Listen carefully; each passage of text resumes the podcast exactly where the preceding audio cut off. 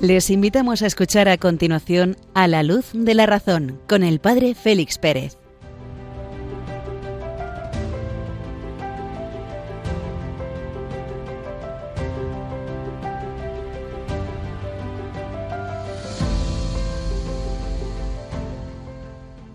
Muy buenas noches queridos amigos de Radio María. Encendemos nuestra pequeña lamparilla de la razón y nos encaminamos en medio de la oscuridad esta noche, alumbrar nuestra existencia, a descubrir la presencia de Dios en nuestra vida y a servirle con todo nuestro ser, en el servicio concreto de los hermanos. Desde Béjar en Salamanca, el padre Félix Pérez os acompaña a lo largo de esta próxima hora.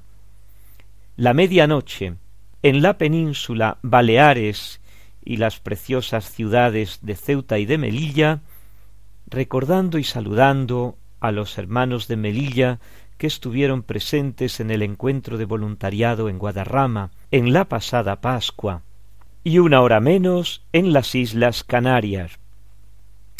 El pasado domingo celebrábamos la fiesta de la Santísima Trinidad, el colofón Hablamos de colofón en el programa anterior, el colofón de las fiestas de la Pascua. En esta fiesta de la Santísima Trinidad podemos observar cómo la razón y la fe se dan cita para iluminar tan gran misterio.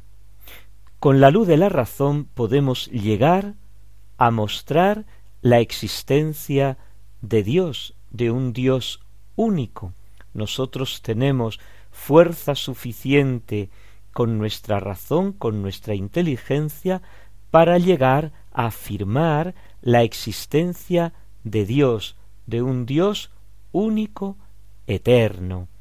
Y podemos poner más atributos. Precisamente en la tercera parte del programa, los autores los distintos filósofos, los distintos autores, Parménides de Elea nos va a introducir en la comprensión de este ser uno, eterno, inmortal, indivisible, etc. Comenzaremos esta noche el estudio de este interesantísimo filósofo griego de la antigüedad clásica. Decíamos cómo con la razón, con la inteligencia, podemos llegar a afirmar la existencia de un único Dios. Pero llegamos hasta ahí. Nuestra inteligencia se detiene ahí, en los umbrales del misterio. Llega a comprender la existencia de un único Dios, pero más allá no puede penetrar. ¿Por qué? Porque más allá es el misterio de la vida de Dios, la intimidad de Dios. Y de esto, de la intimidad, sólo podemos conocerlo si Dios nos lo da a conocer. Y esa es precisamente la luz de la fe. Eso es la fe, que Dios nos dé a conocer su vida íntima. Es igual que nosotros con las personas que nos rodean. Yo sé que Andrés, que Carmen, que Juan o que Loli están ahí. Les puedo conocer cómo visten, cómo hablan, cómo se expresan, el color del pelo, el color de los ojos, la manera de caminar, pero de su interior yo no conozco a menos que ellos no me lo manifiesten. Pues algo así es con la luz de la fe, con la luz de la razón. Yo puedo llegar a comprender que hay un único Dios, a entender, a saber que hay un Dios que es único, pero más allá no. Solamente Él, a través del don de la fe, me puede abrir su intimidad y decirme que son tres personas distintas en una única sustancia, en una única naturaleza, la sustancia divina, la naturaleza divina. He aquí pues un ejemplo de cómo la fe y la razón se dan cita en el camino de la humanidad, se dan cita en el camino de la persona humana. Vamos a recorrer, pues, esta próxima hora a la luz de la razón, unos momentos musicales.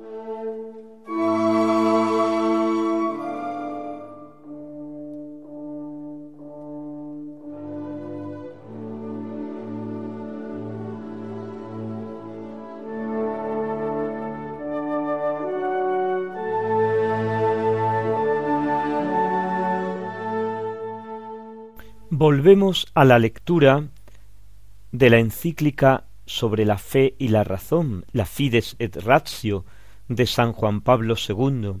Nos habíamos quedado en el número treinta y seis y habíamos dejado a San Pablo discutiendo con los filósofos epicúreos y estoicos en Atenas.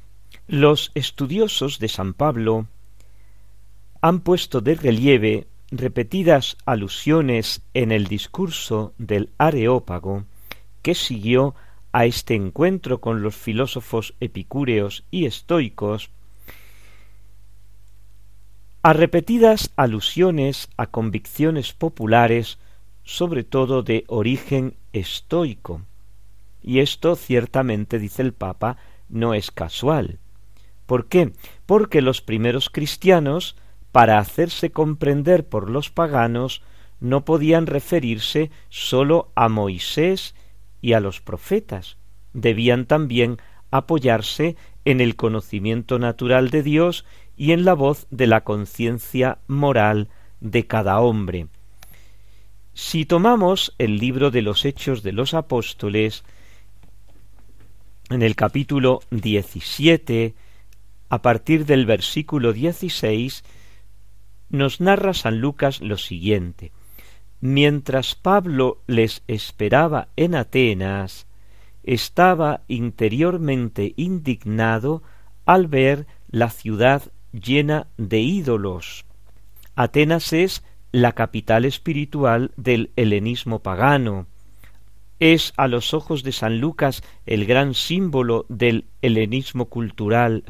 San Pablo lo muestra precisamente en el discurso del Areópago que sigue a este pasaje y que es sumamente importante porque es el único ejemplar conservado de la predicación de San Pablo a los gentiles y el único caso en que le vemos usar la sabiduría profana, la filosofía profana, para combatir el paganismo, única mención expresa de este género. Dice San Lucas que empleaba el tiempo en discutir en la sinagoga con los judíos y con los que adoraban a Dios.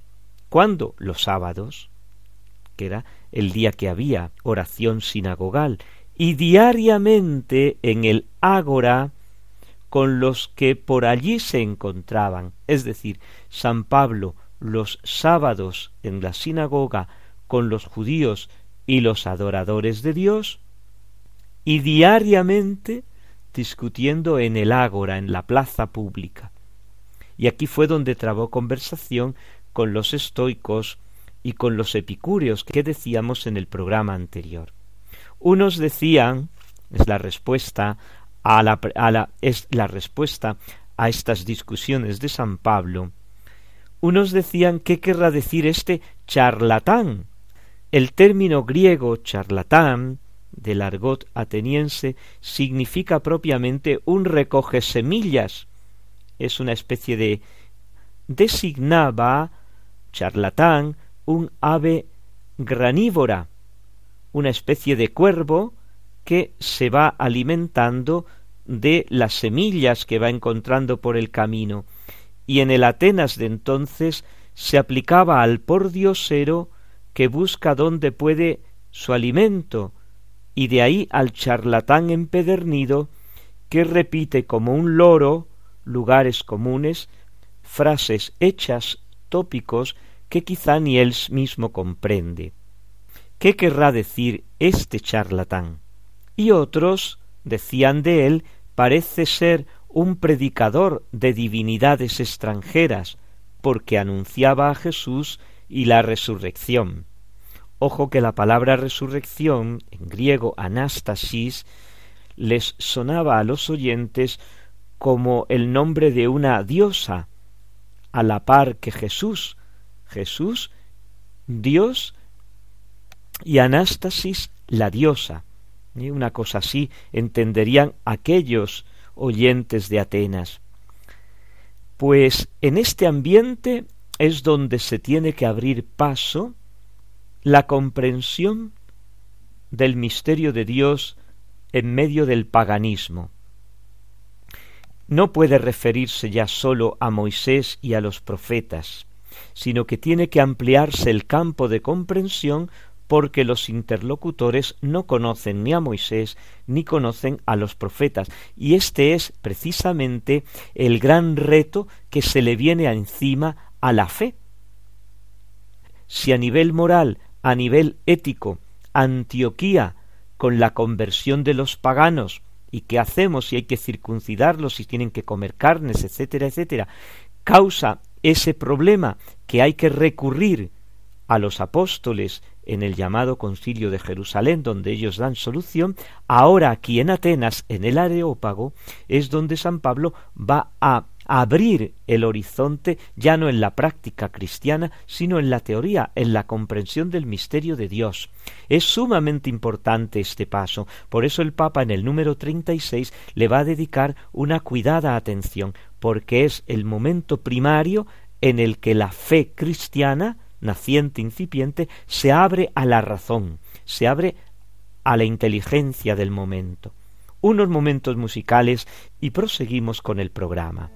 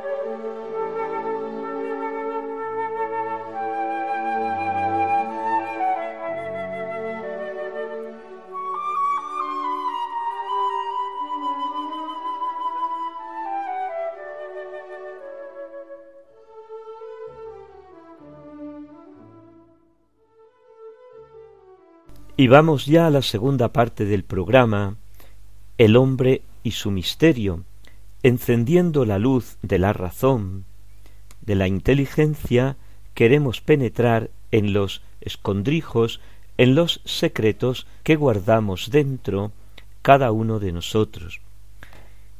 En el anterior programa comenzábamos a asomarnos al mundo de las pasiones, entendido como los movimientos interiores que suceden, que vienen después a modo de reacción al entendimiento en todos los seres animados, en todos los seres vivos, hay un conocimiento muy rudimentario en algunos y luego hay un movimiento, por ejemplo, el crecimiento de las plantas, ese es un movimiento.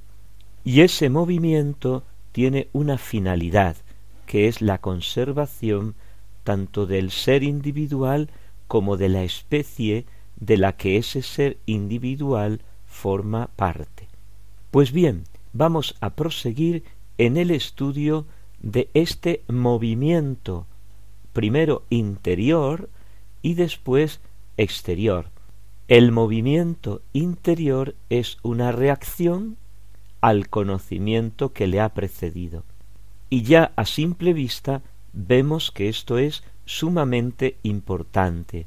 Vamos a detenernos esta noche precisamente en la importancia que tiene este mundo de la sensibilidad en nuestro interior. ¿Por qué?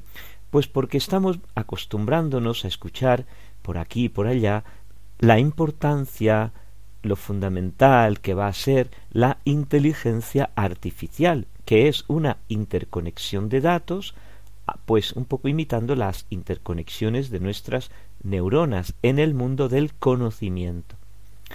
¿Qué ocurre? Pues que la inteligencia artificial es solamente eso, una imitación de la inteligencia humana, pero no hay todo este mundo de reacciones, todo este mundo de fantasía, todo este mundo de amor, de odio, de esperanza, de deseo. Vamos a adentrarnos, pues, en la importancia que tiene este mundo.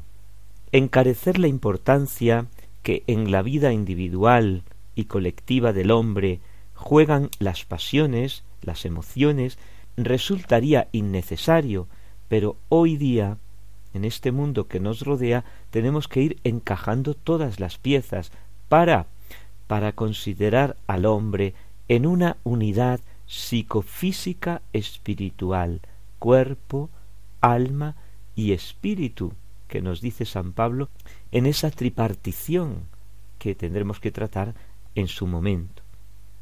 Despojamos la vida social, la vida cultural, la vida política, la vida religiosa del hombre o de la colectividad de los hombres, de estos elementos emocionales y afectivos y la convertimos en un conjunto inexpresivo, muchas veces ininteligible, de símbolos y de respuestas, donde se difumina el ser humano.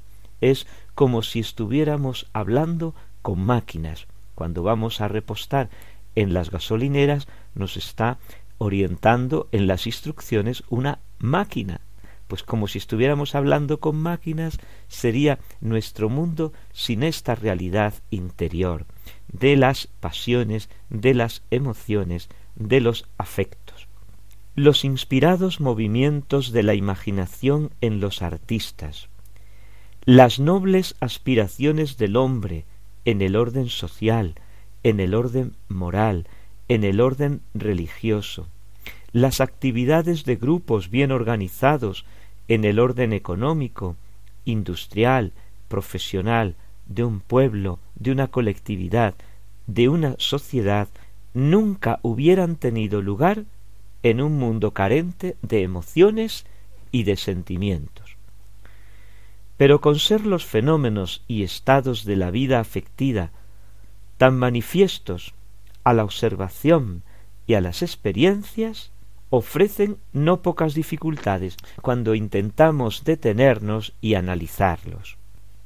Por ejemplo, muchos libros de psicología, de ciencias morales, tienen la tendencia a no destacar la realidad objetiva y compleja de las pasiones humanas, suelen pasar por alto o profundizan poco o no se adentran en las interrelaciones que hay entre las distintas pasiones y emociones, a veces las consideran pues como compartimentos estancos.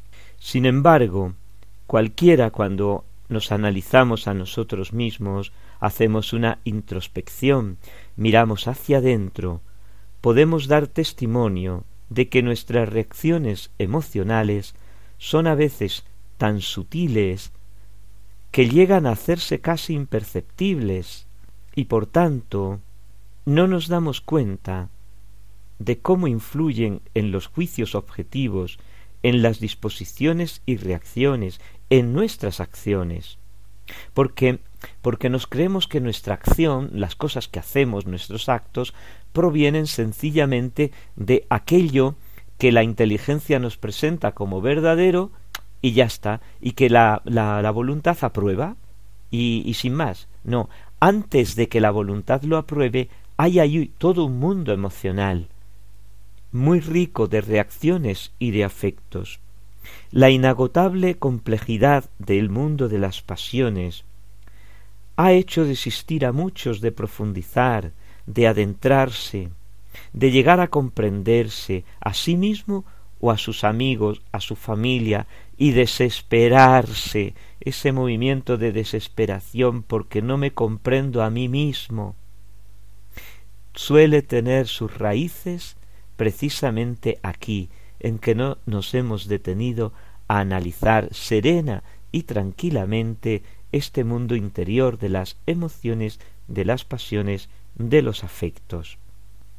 Los hechos de experiencia que cada uno de nosotros podemos contrastar, comentar con otros o incluso con nosotros mismos, llegan precisamente a esto, a la gran riqueza y variedad que el mundo interior presenta. Desde todos los tiempos ha hecho, pues, que a este mundo interior se le preste atención. Las ciencias, la filosofía, el arte.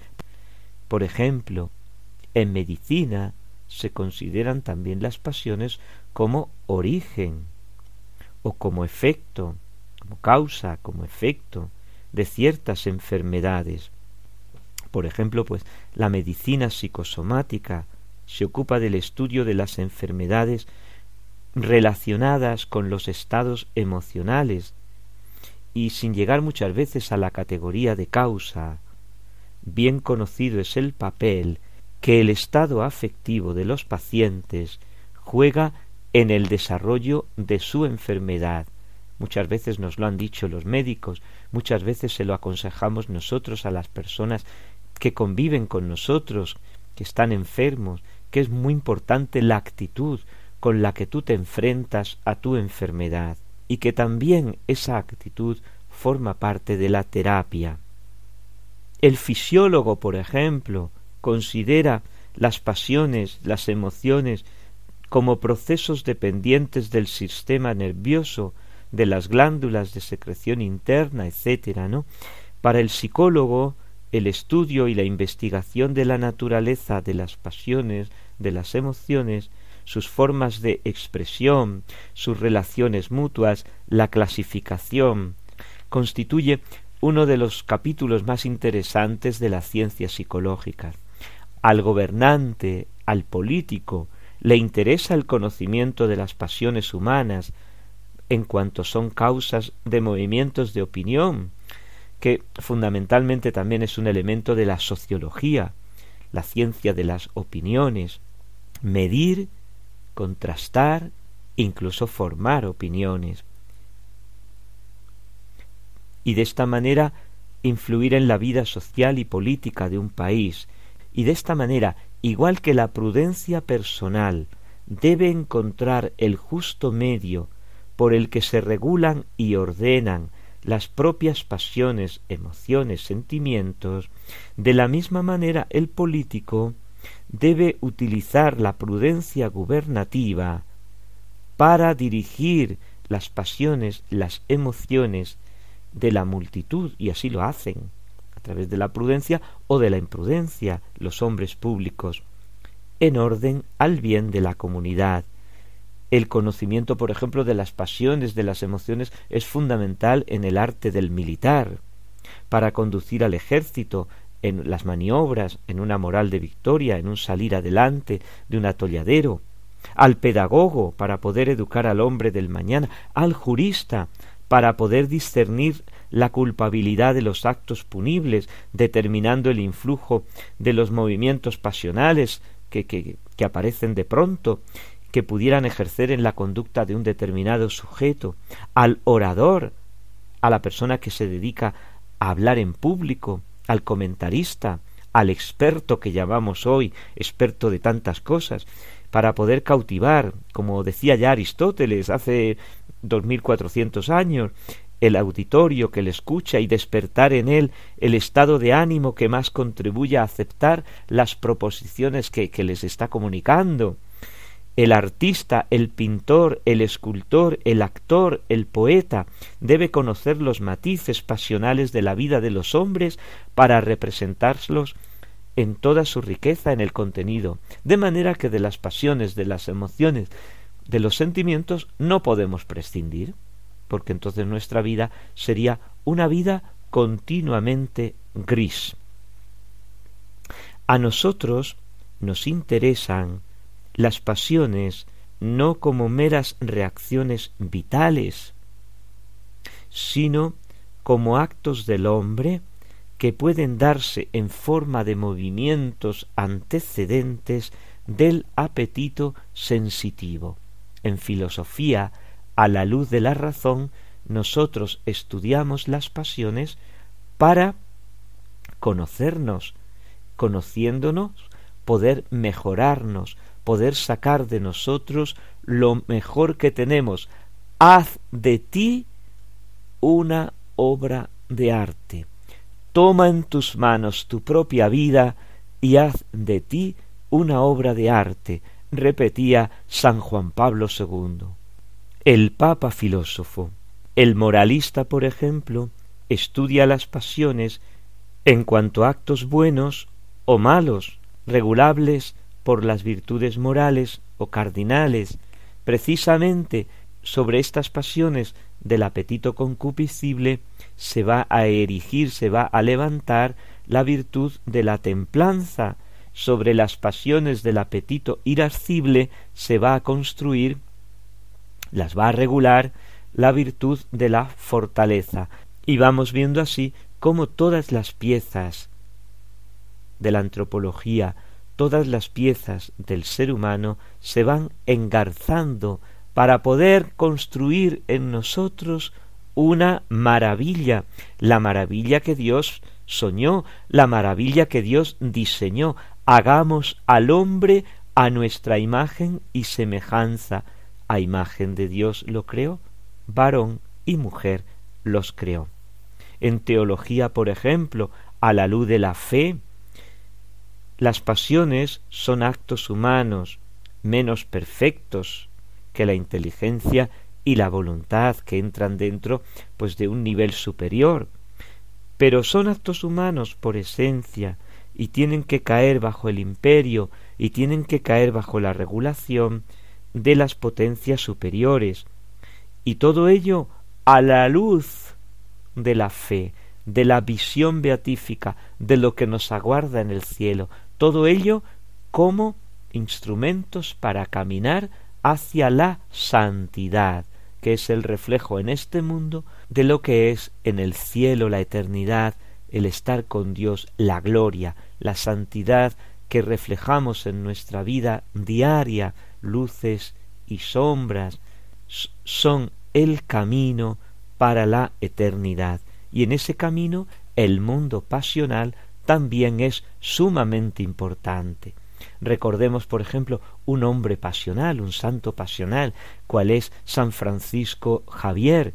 Más, más, Señor, dame más, gritaba durante la noche allá en aquellas chozas en la India, mientras quería abrazar con, con su corazón, abrazar con su, con su alma aquellos indígenas, aquellos que el Señor le había puesto para darles a conocer la redención de Jesucristo nuestro Redentor.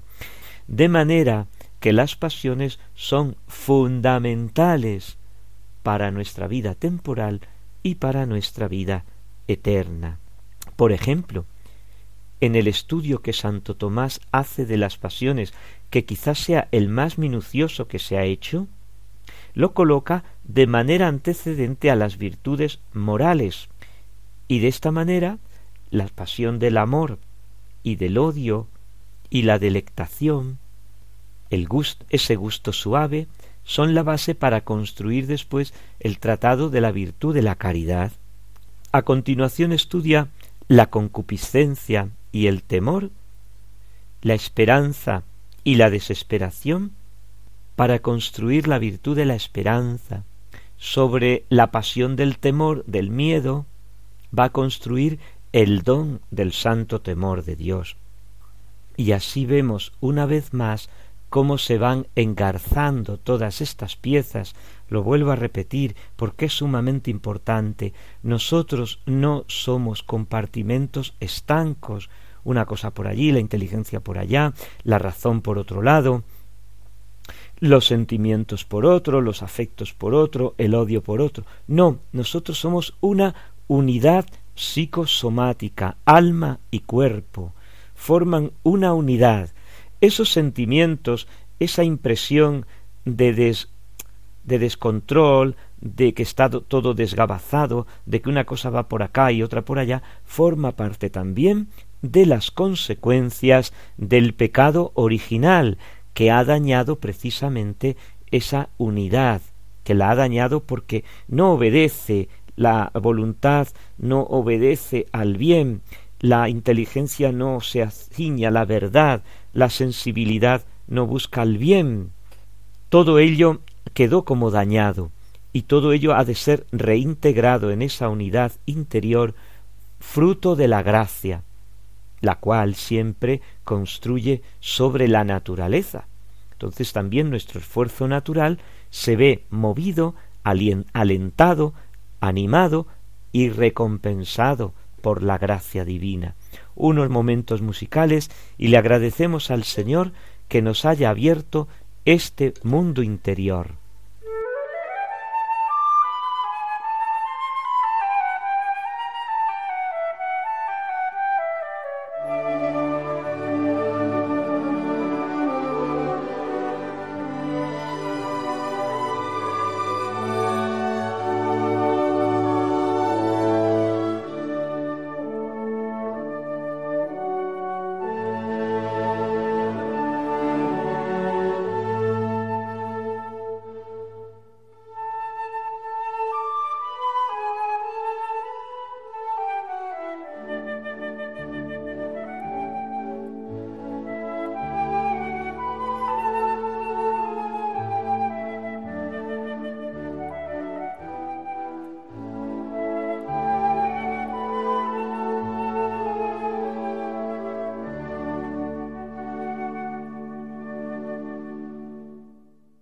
Esta noche, en la tercera parte del programa, el autor y su obra, vamos a presentar a Parménides de Elea.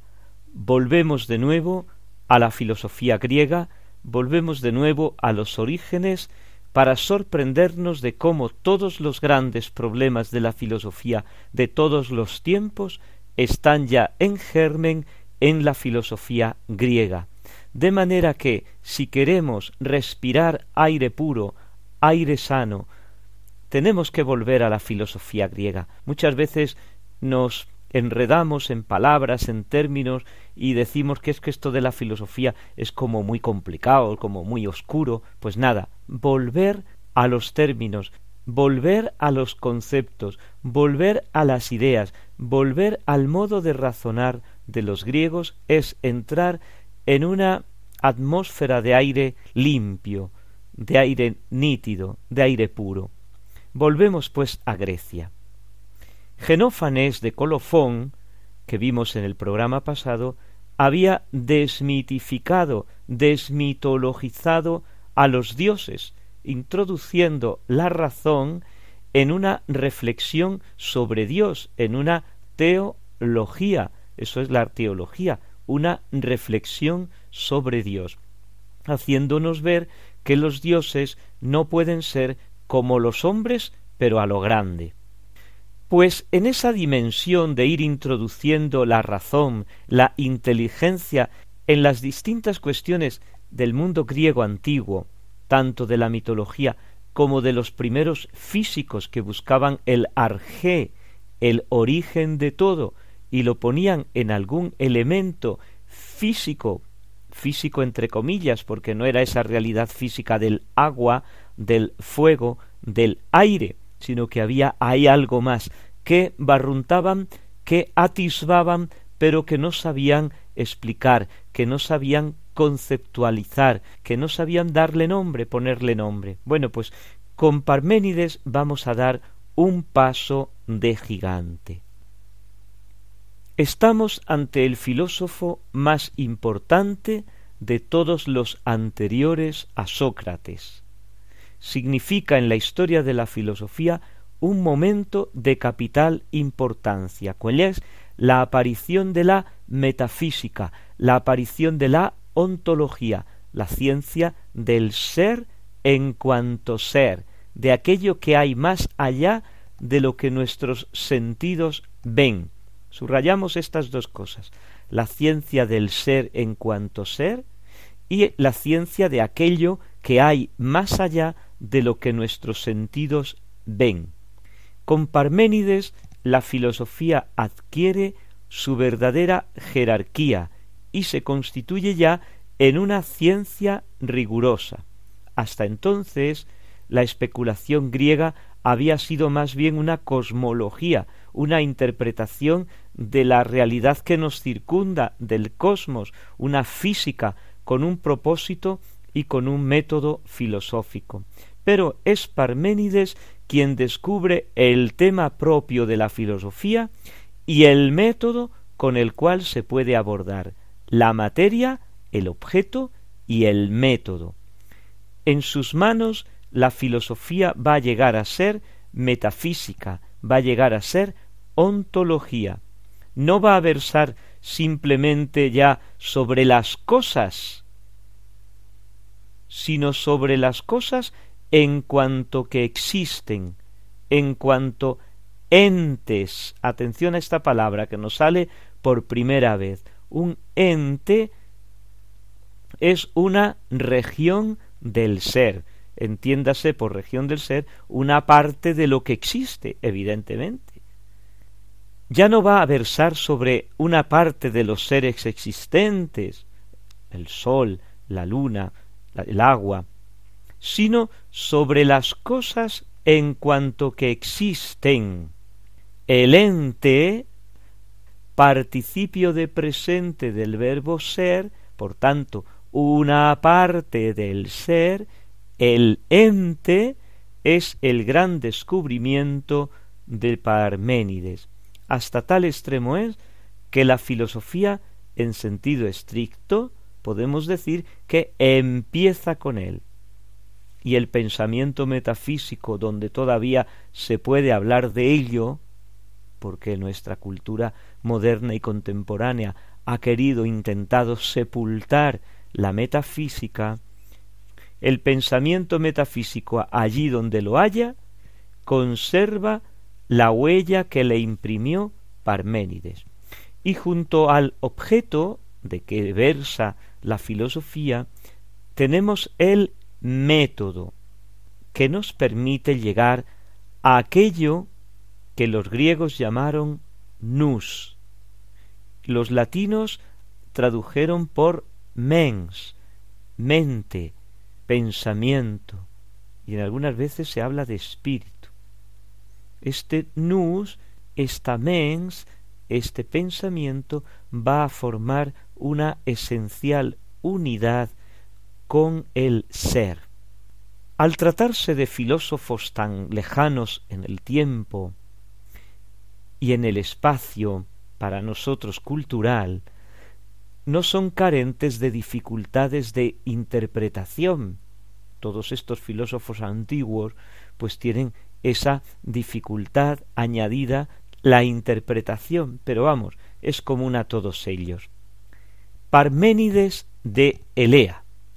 Nace en Elea, que es una ciudad de la península italiana, de Italia del sur, centro-sur, cuyo nombre actual es Velia, está por debajo de Salerno, por debajo de Nápoles, pero tampoco muy alejado, es en esa zona del sur de Nápoles, del sur de Salerno. En la segunda mitad del siglo VI y muere a mediados del siglo V. Aproximadamente en torno al 520-510 antes de Cristo muriendo en el 450-440 antes de Cristo. Fundó en Elea la escuela filosófica llamada precisamente Eleática, que tendría un influjo muy notable sobre el pensamiento griego. Él fue iniciado en la filosofía por el pitagórico Aminia. Se nos cuenta que fue un político activo y que otorgó sabias leyes a su ciudad. No parece probable que tuviera una relación personal con Genófanes, ahí se duda, pero sí hay indudables influencias de él en su reflexión filosófica, especialmente en el método.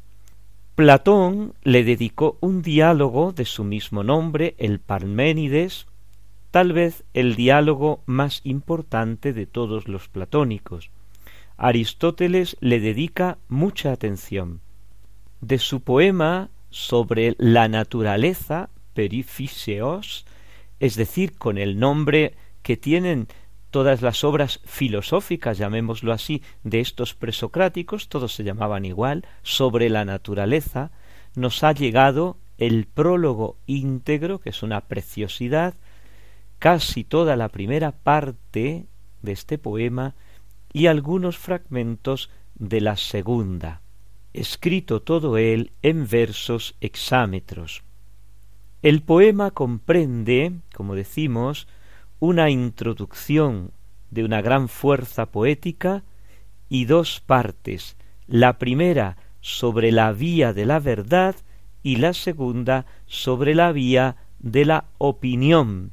Esto es sumamente interesante, esta división, porque va a quedar fraguada ya en toda la filosofía antigua, la vía de la verdad, la vía de la opinión. Parménides pone la doctrina de su poema en los labios de una diosa que lo acoge con benignidad.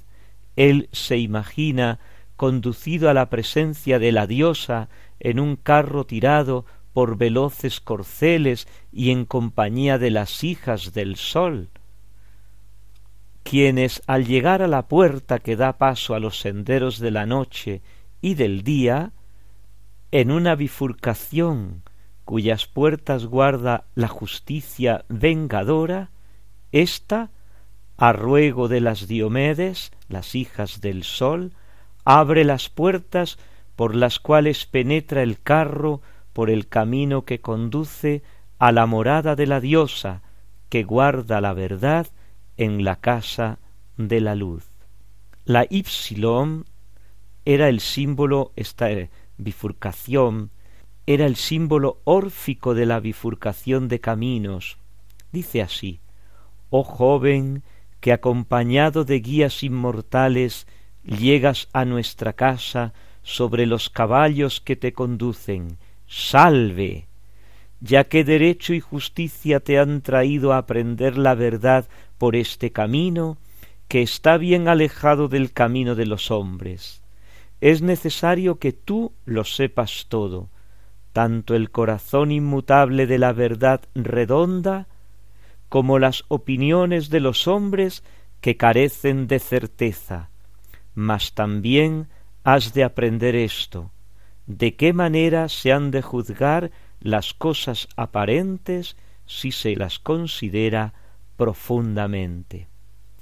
Y la introducción termina de modo solemne y programático. Dice así, es preciso que aprendas todo, de la verdad bien redonda el corazón inmutable. Con esto termina la introducción. Hay una clara alusión al paso de la conciencia mítica a la teorética. Las Elíades lo han sacado de la oscuridad. La metáfora de los velos, apartar los velos de sus rostros, significa la verdad, porque en Grecia verdad es aletheia, aletheia significa desvelar, quitar los velos, descubrir algo. La verdad de una cosa es descubrir lo que está debajo de, de lo que tapa la cosa. Eso significa aletheia, verdad. La verdad sale a la luz, decimos nosotros. Si es que al final todo se sabe, al final la verdad sale a la luz, pues eso, eso es verdad en griego. Sacar a la luz.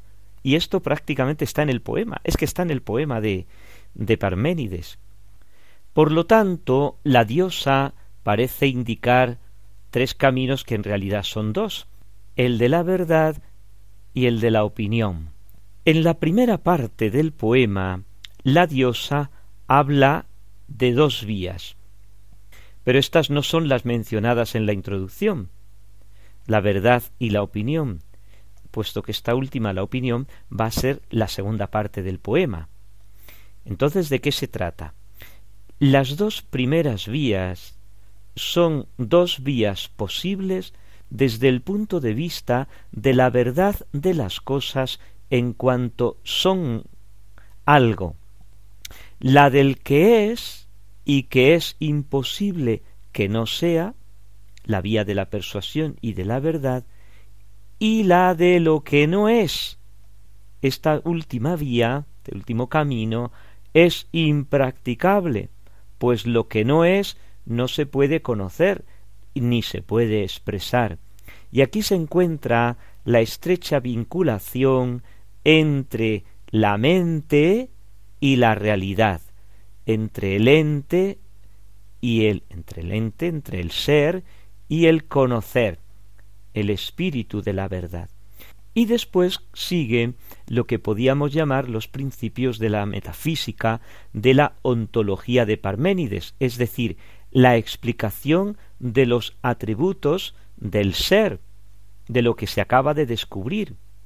El ser es y es imposible que no sea. Pero esto requiere una exposición más detallada, más articulada. La segunda parte del poema, por concluir una visión general del mismo, abandona la vía de la verdad para entrar en la vía de la opinión, el camino de la opinión. Pues a mí me parece que es claro, pues a mí me parece que es oscuro, es como marrón, no, es negro. Eso es. Los fragmentos de esta vía que conservamos son muy escasos y son la interpretación del movimiento, de la variación, no desde el punto de vista de la inteligencia, ni por tanto del ente, sino desde el punto de vista de la sensación, de lo que a mí me parece, de lo que yo percibo. Y en esta segunda vía es donde añade algunas indicaciones cosmológicas. Por tanto, podemos hablar de las dos vías, la mente, la inteligencia y el ser, la sensación, el conocimiento sensible que veníamos diciendo estos días pasados en el programa, y las cosas. La una es la vía de la verdad, de lo que es, la otra esa vía oscura que no conduce a ninguna parte, que es la que no es, y luego está la vía de la opinión, que es la vía de lo que es y de lo que no es. Entonces tenemos aquí mm, como tres, eh, como una tripartición. Dentro de estas dos vías tenemos como una tripartición. La vía de lo que es, la vía de lo que no es y la vía de lo que es y de lo que no es. A lo mejor es un poco lío, pero, pero no va a ser tan, tan lío. Vamos a ir adentrándonos en estos caminos que la diosa le muestra al filósofo, que la diosa, que la diosa le muestra a Parménides. Ser y no ser son tomados por Parménides en su significado más íntegro y unívoco, para que no haya equívocos, para que no hagamos dilucilaciones. El ser es lo que es y el no ser lo que no es. Si es que la filosofía en el fondo es muy simple, es muy sencilla, porque es una contemplación serena y tranquila de la realidad. Y la realidad es lo que es, es, y lo que no es, no es. Lo que es está ahí, lo perciben mis sentidos, puede ser, pero luego hay mucho más. ¿Cómo justifica Parménides este gran principio básico? Pues la argumentación es muy sencilla. Todo lo que uno piensa y dice es.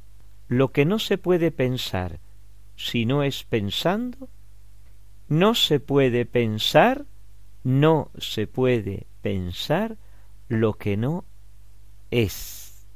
No se puede comprender, no se puede inteligir, meterse dentro y saber qué es, si no es. Trabalenguas, no. Si es, si existe, vamos a utilizar este verbo, yo lo puedo conocer y por tanto expresar, decir. Si no existe, yo no lo puedo conocer, por tanto no puedo hablar de lo que no existe. Solo existe aquello que yo puedo conocer. Repito, solo existe aquello que yo puedo conocer. Solo existe lo que la inteligencia, la mente, el nous puede conocer. Porque si no lo conociera, no lo podría expresar decir. La argumentación es muy sencilla. Todo lo que uno piensa, todo lo que el intelecto piensa y dice, la nous, la mente, existe. Lo que no se puede pensar, el pensamiento no puede pensar, no existe. El pensamiento, el intelecto no puede concebir, no existe y de lo que no existe no se puede hablar. Por eso la nada, lo que no existe, es impensable e indecible. Ser y pensar coinciden. Lo mismo dice el, dice el poema, lo mismo es pensar y existir y ser. Lo mismo es el pensar y aquello por lo cual se cumple el pensamiento, porque sin el ser en el cual se expresa, no hallarías el pensar. No hay ni habrá nada fuera del ser. ¿Y esto cómo se entiende? Porque es un poco difícil. Tranquilos, porque aquí, en estos principios de Parménides, hay una profundidad que podíamos decir, yo no sé si es que, que podíamos decir que sólo los grandes filósofos posteriores a él han ido cayendo en la cuenta. Platón, en su diálogo de Parménides, Aristóteles en su metafísica y en su tratado sobre el alma, son los que han atisbado las grandes verdades que se encuentran en estas aparentes frases tan oscuras. Hace ya tiempo que los intérpretes de Parménides han indicado que este principio, este, lo que acabamos de decir, es la primera y más notable formulación del principio de no contradicción. ¿Y esto qué es? El principio intelectualmente de nuestra inteligencia, según el cual hay imposibilidad de que los contradictorios coexistan al mismo tiempo. Es imposible que una cosa sea y no sea a la vez bajo el mismo aspecto. Evidentemente, esto es o un bolígrafo o no es un bolígrafo. Lo que no puede ser es que a la vez sea un bolígrafo y no lo sea, bajo el mismo aspecto. Parménides descubre el principio sobre todo en su vertiente metafísica. Otros lo estudiarán en sus vertientes lógicas, lingüísticas, etcétera, etcétera. Pero eh, tenemos aquí el punto de partida de toda la lógica occidental. Y después Parménides se pregunta ¿cómo es este ente? ¿Qué atributos tiene? ¿Cómo es este ser? ¿Cómo es? Entonces va describiéndolo. Conviene pues explicar brevemente los predicados que le corresponden al ente, que le convienen al ente. Pero de esto hablaremos en el próximo programa, porque nuestro tiempo se está terminando y hemos empezado a saborear, a gustar este poema de Parménides que vemos que tiene una profundidad asombrosa. Unos momentos musicales para agradecerle al Señor el habernos dotado del conocimiento, de la inteligencia, para ir profundizando en la realidad de las cosas que nos circundan.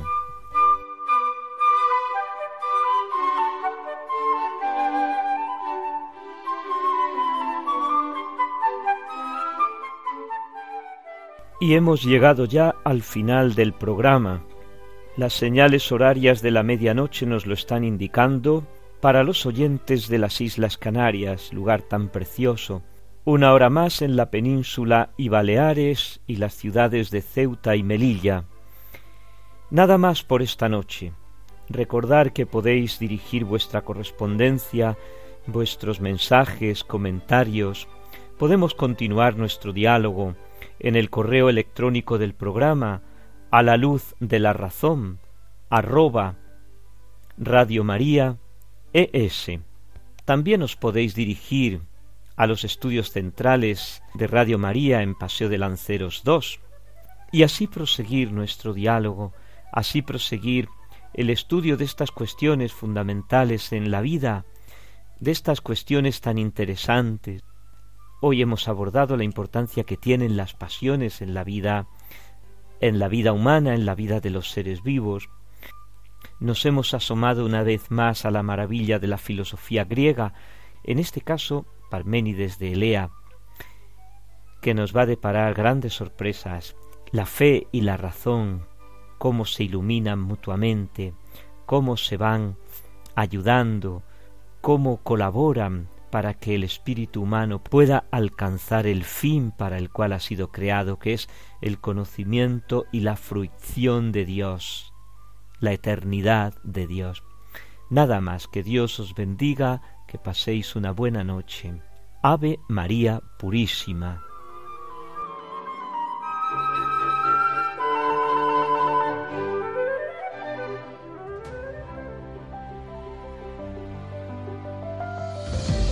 Han escuchado en Radio María a la luz de la razón con el Padre Félix Pérez.